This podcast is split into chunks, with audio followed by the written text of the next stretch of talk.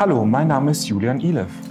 Mein Name ist Marc Brammer. Zusammen mit dem Haus der Stadtgeschichte dokumentieren wir die Erfahrungen der Bürger Bad Kreuznachs während der Corona-Pandemie. Heute ist der 5. Oktober 2021. Die Inzidenz in Bad Kreuznach liegt bei 59,2. Was das für die Stadtverwaltung und im Speziellen für die Oberbürgermeisterin bedeutet, kann uns unser heutiger Gast sehr gut erzählen. Stell dich doch einmal vor. Heike Kastermeurer, ich bin die Oberbürgermeisterin unserer Stadt.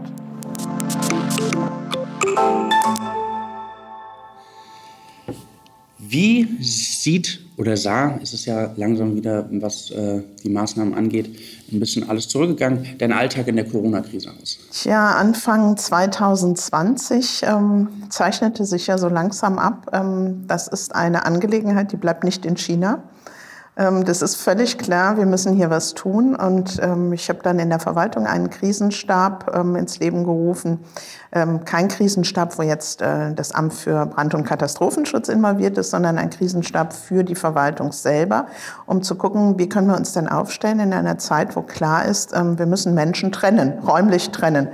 Ähm, das war ja relativ schnell absehbar und äh, wir waren als Verwaltung, ähm, was so Homeoffice, Arbeitsplätze und Digitalisierung äh, angeht, ähm, nicht gerade auf der Höhe der Zeit, wie das in ganz vielen Verwaltungen der Fall ist. Nicht, weil die Leute das nicht wollen, sondern weil ja Digitalisierung doch immer Geld kostet und auch personelle Ressourcen äh, beansprucht, ist das in, in der Stadtverwaltung ähm, in Bad Kreuznach ähm, nicht so gewesen, dass wir jetzt von jetzt auf gleich alle Leute hätten äh, ins Homeoffice schicken können, die ähm, kein eigenes Büro haben, die nicht getrennt werden können von anderen Schichten oder sonstigen. Ähm, dann äh, hat der Krisenstab sehr schnell ähm, gute Arbeit geleistet und wir haben einen digitalen Quantensprung hingelegt. Also plötzlich waren Dinge möglich, die undenkbar waren. Und ähm, es war tatsächlich so, dass wir unsere Gebäude ähm, zugemacht haben, Termine vergeben haben, etwas, wo es großen Widerstand Widerstand von unterschiedlichen Ämtern gab und ähm, haben dann auch ähm, als allererstes den Mitarbeiterinnen und Mitarbeitern, die nicht systemrelevant, also das soll auch nicht despektierlich sein den Bereichen gegenüber, ähm, äh, die in der Krise selber ähm, nicht unbedingt ihre Arbeit ähm, äh, ausüben mussten. Aber es gibt natürlich zweifellos Bereiche, die, die in einer Krise wichtiger sind als andere. Und ähm, Standesamt beispielsweise braucht man nicht drüber zu reden, das braucht man immer. Ähm, und äh, alle anderen habe ich gebeten, also nicht alle anderen außer Standesamt, sondern die, die wir nicht unbedingt, ähm, äh, die nicht unbedingt arbeiten mussten, habe ich gebeten, erstmal ihre Überstunden abzubauen, Urlaub zu nehmen, ähm, um einfach diese Zeit, diesen ersten Lockdown ähm, gut ähm, äh, ja, zu absolvieren.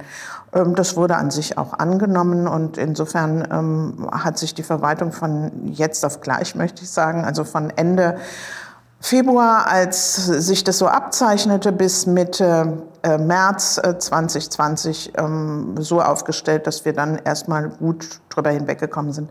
Und ein paar Dinge, die dann ähm, ja plötzlich und ganz schnell beschlossen und umgesetzt wurden, sind auch geblieben. Beispielsweise Terminvergabe. Mhm. Es kann sich kaum noch jemand vorstellen, dass die Leute, wie sie wollen, einfach reinkommen und äh, nachfragen, was macht denn die Bearbeitung meines Auftrags, sondern es ist jetzt selbstverständlich, dass Termine vergeben werden. Man kann sich viel besser darauf vorbereiten und ähm, alle Vorbehalte sind jetzt auf einmal weg. Ist nur ein Beispiel. Mhm. Was hat sich denn konkret äh, in deinem Berufsalltag als Bürgermeisterin, Oberbürgermeisterin äh, geändert? Denken wir zum Beispiel an die äh, Stadtratssitzungen. Also es gab ganz viele Dinge, die sich von jetzt auf gleich um 180 Grad gedreht haben. Ich hatte natürlich nie irgendeinen freien Abend oder ein freies Wochenende. Mhm. Und plötzlich habe ich gedacht, huch, halb fünf Feierabend, was mache ich denn jetzt? plötzlich haben wir entdeckt, Mensch, wir haben ja noch private Beziehungen, ich kann ja auch mal jemanden anrufen. Meine Mutter hat sich gefreut, dass ich sie immer mal wieder angerufen hat. Hat sich immer darüber beschwert, dass ich mich so selten melde. Ähm, Stadtratssitzungen ähm, äh, haben wir zunächst ausgesetzt, mhm. haben äh, für das Allerwichtigste Allbeschlüsse im Stadtvorstand äh, gefasst und sind dann ja auch zu digitalen Sitzungen gekommen zu Videokonferenzen. Ähm, auch das war ja vorher überhaupt nicht denkbar. Ich weiß noch, als ich das vorgeschlagen habe, gab es einen riesen, mhm. ähm, einen riesen Widerstand, wie man denn sowas machen kann. Ich würde ja Mandatsträgern jede Rechte abschneiden Das hat sich ja inzwischen auch relativiert. Äh, wir fragen ja auch immer noch, ob äh, Präsenz- oder, oder Videokonferenzen gewünscht sind. Und ähm, der letzte Jugendhilfeausschuss beispielsweise ähm, hat als Videokonferenz stattgefunden und es gibt gar, keinen, ähm, gar keine Vorbehalte mehr. Mhm. Was ich interessant daran finde, ist ja, dass diese Videokonferenzen oder generell die Fernarbeit in der Privatwirtschaft total üblich sind. Und erst jetzt so äh, in, den, ähm, ja, in, in die Institutionen, in die staatlichen Institutionen äh, sich wiederfinden. Hast du Ängste oder Sorgen? Und wenn ja, welche sind das? Ich persönlich für mich nicht, aber ich habe große Angst, dass wir noch lange Jahre damit zu kämpfen haben, dass die Gesellschaft noch stärker auseinander gedriftet ist. Es heißt immer so, arme, ärmer, reiche, reicher. Aber auch das hatten wir in der in, in den verschiedenen Lockdowns. Es gab Berufsbereiche, die sehr davon profitiert haben, nicht nur die Maskenverkäufer. Es gab ja tatsächlich auch in vielen Branchen einen großen Aufwind, so wie es immer Gewinner gibt, egal wo. Ähm, und es gab aber auch ganz viele Betroffene. Und gerade die Menschen, die auf Trinkgeld angewiesen sind, ich denke mal Gastronomen oder die Gastronomie Beschäftigten, die Gastronomen sind ja auch unterstützt worden, aber wenn ich Kurzarbeitergeld bekomme von einem Festgehalt und mir fehlt dann das Trinkgeld, dann ist es natürlich nochmal eine ganz andere Situation, als wenn man in der Verwaltung arbeitet, wo klar ist, ich kann Urlaub nehmen, äh, wenn ich jetzt nicht unbedingt gebraucht werde, aber ähm, es ist krisensicher, krisensicher und ja. systemrelevant. Und ähm, das steckt, glaube ich, auch tief in den Knochen der Menschen. Die Angst, ähm, es kommt etwas Unberechenbares. Bisher ähm, gab es ja immer so ein zumindest einigermaßen so eine Verlässlichkeit. Ja, es, ähm, wir sind ja auch nichts gewöhnt. Also ähm, muss man ja schon sagen. Also ich bin Hör ja zu den Boomern. Ähm, wir hatten es immer gut, wir hatten immer genug zu essen, es gab keinen Krieg, es gab immer Frieden, es gab immer Freiheit, wir konnten immer reisen. Ähm, aber jetzt ähm, haben wir gelernt, äh, das ist alles nicht so selbstverständlich. Und es kann durchaus sein, dass plötzlich irgendwas ist und also irgendwas passiert und alles ist anders. Und ähm, ich bin da auch persönlich dann bedroht und das macht mir Angst. Und ich spüre so eine, eine Verunsicherung und ähm, dazu dann auch noch diese gesellschaftliche Spaltung, wo ich mich natürlich frage, wir haben jetzt wahnsinnig viel Geld ausgegeben.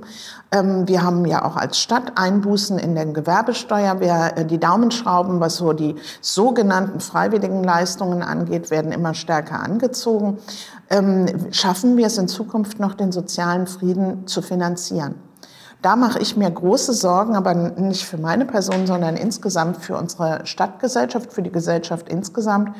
Und ähm, das ist etwas, was, ähm, also diese Entwicklung, äh, dass, ähm, dass die Gesellschaft auseinanderdriftet, dass sich ähm, bestimmte Menschen auch das Wohnen und Leben in einer Stadt nicht mehr leisten können. Ähm, das haben wir ja vor Corona schon gehabt, das hat sich ja schon abgezeichnet. Ähm, aber das finde ich ist jetzt nochmal ähm, durch Corona beschleunigt worden. Und das ist so etwas, was, was mir große Sorgen macht und wo ich mich auch wirklich frage, wie schaffen wir es, kommunalpolitisch dagegen zu steuern, wo ich aber weiß, dafür brauchen wir auch Mittel. Dafür brauchen wir Personal, dafür brauchen wir finanzielle Mittel. Und die Situation ist nicht so, dass wir sagen können, juhu, ähm, da kämpfen wir gegen an. Genau, das wollte ich nämlich gerade fragen, welche Werkzeuge gibt es da, um entgegenzuwirken? Und letzten Endes kommt es auf die Mittel an. Ähm, es gibt ja auch noch äh, den, die andere Art der Spaltung, nämlich die, ich nenne es jetzt mal die Informationsspaltung, dass wir bestimmte Menschen daran in Anführungsstrichen verlieren, äh, dass sie sich Informationen äh, so beschaffen, dass sie ein fehlendes Vertrauen in ähm, staatliche Autoritäten noch weiter verlieren und abdriften. Vielleicht dazu ein paar Worte. Wie, wie seid ihr oder als Stadtverwaltung äh, musstet ihr auch damit umgehen, mit den Menschen, die zum Beispiel der Querdenkenbewegung sich angeschlossen haben und generell Desinformation konsumieren, aber auch verbreiten? Gab es da Vorfälle?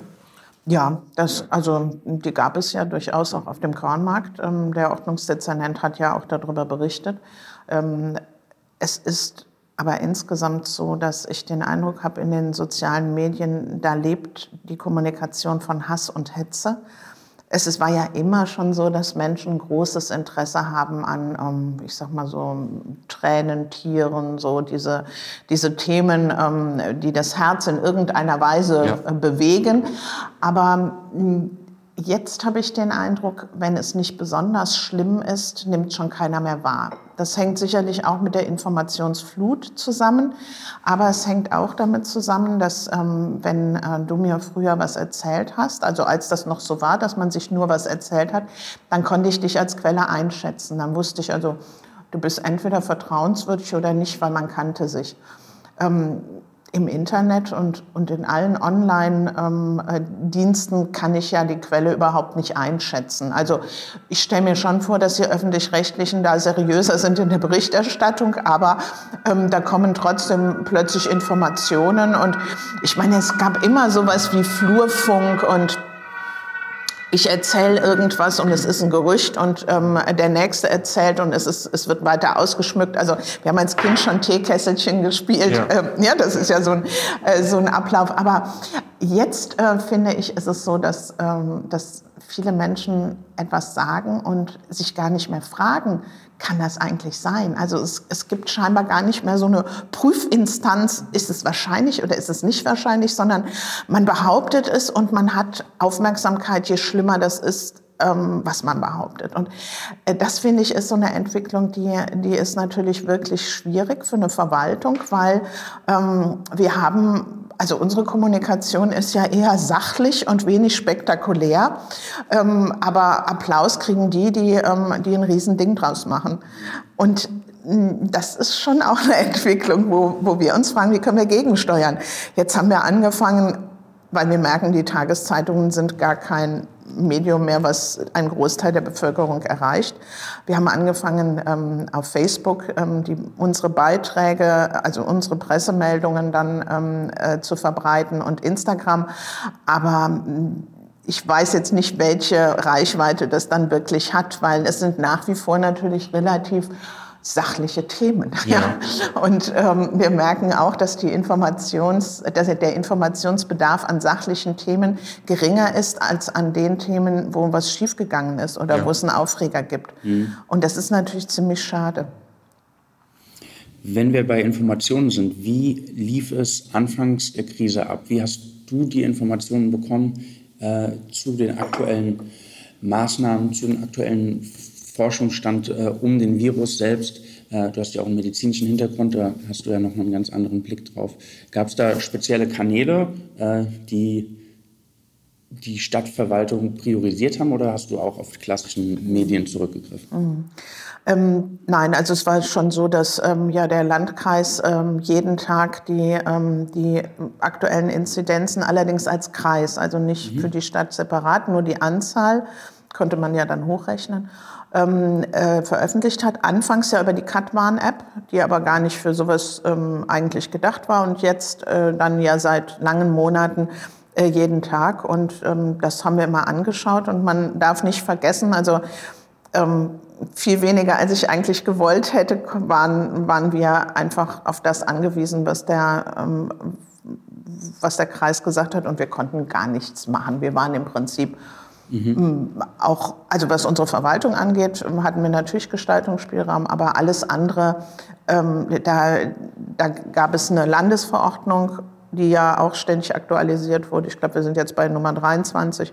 Ähm, und es gab das, was der Kreis festgelegt hat. Und ähm, alle Dinge, ob ein Impfzentrum hier hinkommt, wie was gestaltet wird, da haben wir nichts zu quaken, weil wir eine große kreisangehörige Stadt sind. Mhm. Und ähm, deswegen lag alles in den Händen des Landkreises. Die Kommunikation vom Landkreis war gut. Ähm, also ich, das, was wir dann wissen mussten, äh, und da waren wir ja gleichgestellt wie jede Verbandsgemeinde, ähm, das wurde uns dann auch mitgeteilt. Wir waren aber in die eigentlichen Entscheidungen nie mit einbezogen. Mhm. Was hat dich in der Krise positiv bewegt? Die plötzliche freie Zeit, und die, ich habe nie so viele Bücher gelesen während meiner Amtszeit wie in diesen Monaten. Und ähm, dass viele draußen sein können. Es war ja auch dieses, dieser gigantische Sommer. Ich habe also nicht nur in der Amtszeit, sondern vorher auch Jahre niemals die Natur auch so wahrgenommen.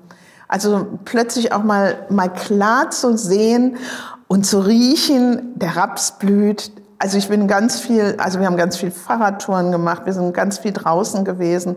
Ähm, dann ähm, wurde abgeerntet, also so diesen Zyklus nochmal noch mal wirklich so zu erleben, weil einfach auch viel Zeit war und, und wegen des Wetters äh, wir auch draußen sein konnten, was ich in diesem Sommer total vermisst habe. Also ich hatte das Gefühl, man kommt dann endlich und jetzt ist es kalt und ich denke, wir hatten gar keinen. Also das Wetter glaube ich, hat ähm, eine große Rolle gespielt und hat uns diese schwierige Situation nochmal deutlich erleichtert.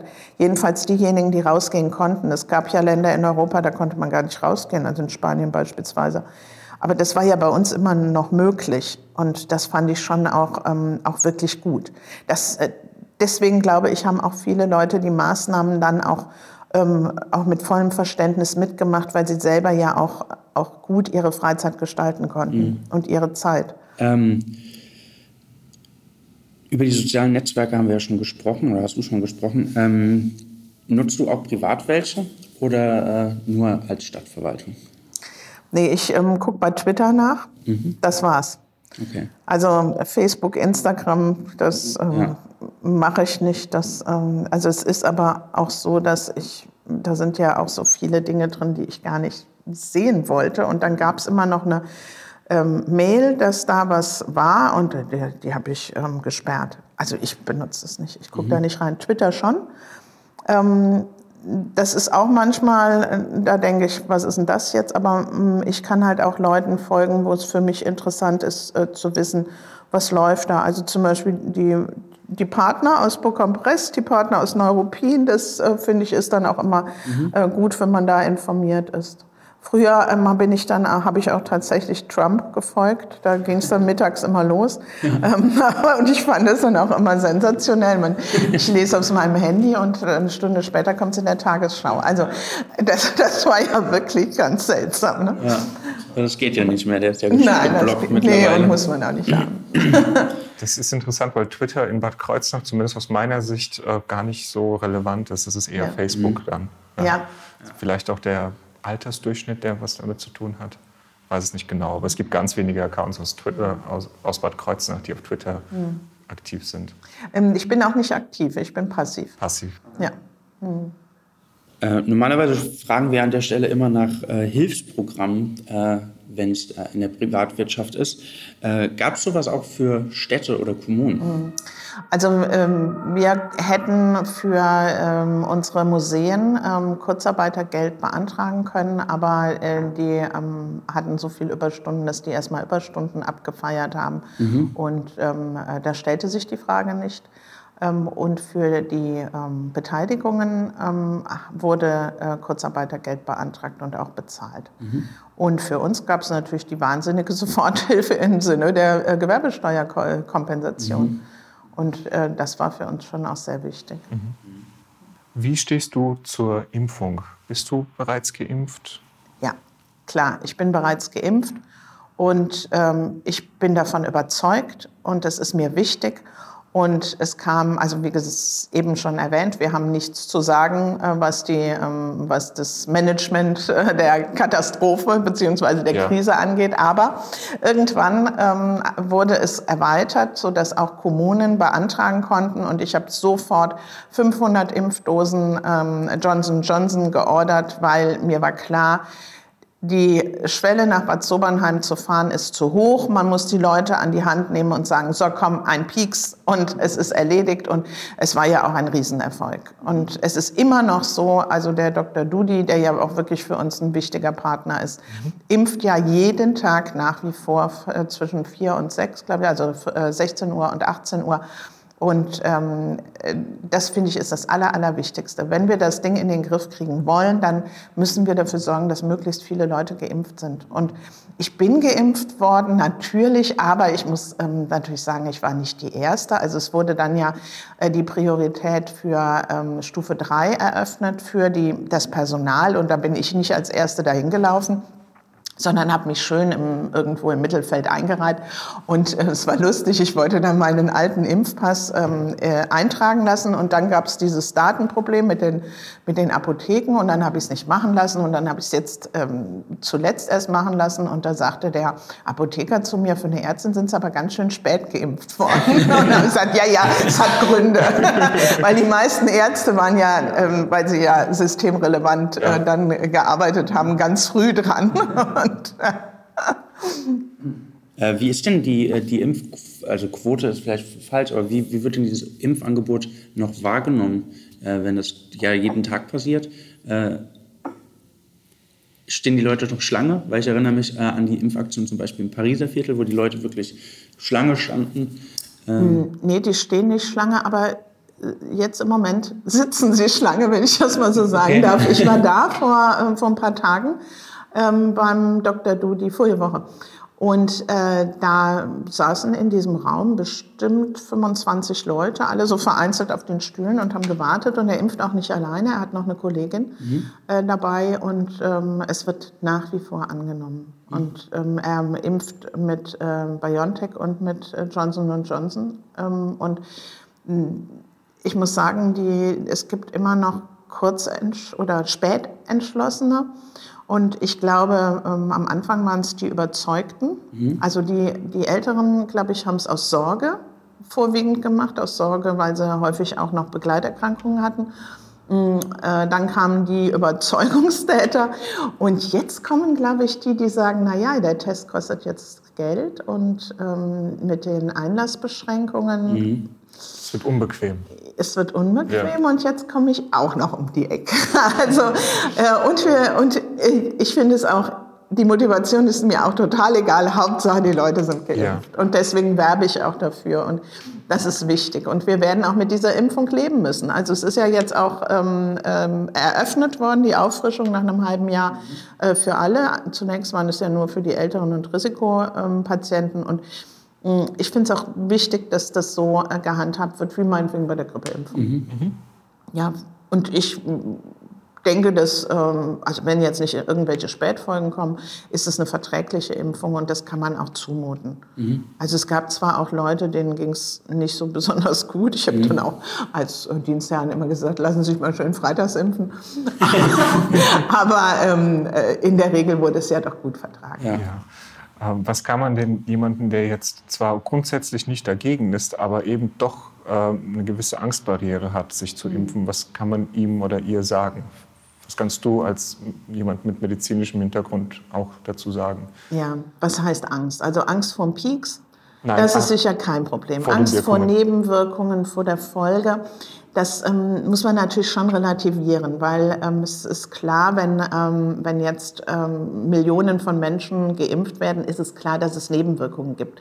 Aber äh, ich sag mal, jeder hat wahrscheinlich schon mal eine Aspirin genommen. Wenn man auf diesen Zettel guckt, also wenn ich jetzt ähm, 10 Millionen Menschen eine Aspirin gebe, habe ich da auch ähm, Problemfälle. Das ist mhm. nun mal so. Es gibt kein Medikament, keine Impfung ohne Nebenwirkungen. Und äh, man muss sich natürlich die Frage stellen, wie, wie wäge ich das ab? Wie groß ist das Risiko und wie groß ist der Nutzen? Und ähm, da denke ich schon, dass der Nutzen überwiegt für die Person selber. Denn wir sehen ja auch junge Leute. Wir haben immer wieder ähm, Menschen, die auf der Intensivstation landen und eventuell auch dran versterben, von denen wir es nicht glauben. Ja, also äh, ich sage mal, es ist ja nicht der 95-Jährige, der ähm, äh, der äh, viele Erkrankungen hat und äh, wo, wo sag mal, die Covid-Infektion jetzt noch, das, noch den Rest an Erkrankungen äh, gegeben hat. So ist es ja gar nicht. Man muss ja nur mal in die Statistik gucken. Und insofern, ähm, denke ich, kann man das Risiko abwägen und äh, für sich dann auch guten, guten Gewissens entscheiden, ähm, da ist der Nutzen mehr wert, als das Risiko hm, tatsächlich realistisch ist. Auf der anderen Seite kommt dazu auch noch, weil sonst, wenn ich mich impfen lasse, ist es ja eher so für mich. Aber dazu kommt ja noch on top, es geht hier ja um die Gemeinschaft. Es geht ja darum, dass wir eben nicht mehr in Lockdown gehen, dass wir eben nicht mehr diese Auswirkungen haben, die wir alle nicht wollen. Und deswegen finde ich, hat man da auch eine gesellschaftliche Verantwortung. Und äh, wenn man das dann auch noch als positiven, ähm, äh, also als Nutzen ähm, deklariert, dann gibt es für mich überhaupt keine Frage. Und das mit den Peaks, Dann gibt es auch nachher ein Pflaster, wo ist uns Smiley drauf. Oder ein Lolli es früher. Ein Lolli, genau. ja. ja, aber es ist schon so, dass ganz schön viele Leute Angst haben vor der Impfung, vom Ja. Pieks. Ja, ja. Ja. Es gab ja auch äh, teilweise ähm, ja, als Ansporn irgendwelche äh, Muffins. Oder- Muffins Ja. oder äh, Currywurst habe ich glaube ich auch gelesen. Ja. Äh, Hatte ich mir hier auch überlegt, was mache ich denn, wenn keiner kommt? Aber die Frage stellt sich gar nicht. ja. In Freiburg gab es glaube ich sogar Fußballtickets für, für, einen, äh, für einen Fußballverein dort. Ja. Oh ja, das hätte ich natürlich auch machen können. Hier für die Eintracht. Genau.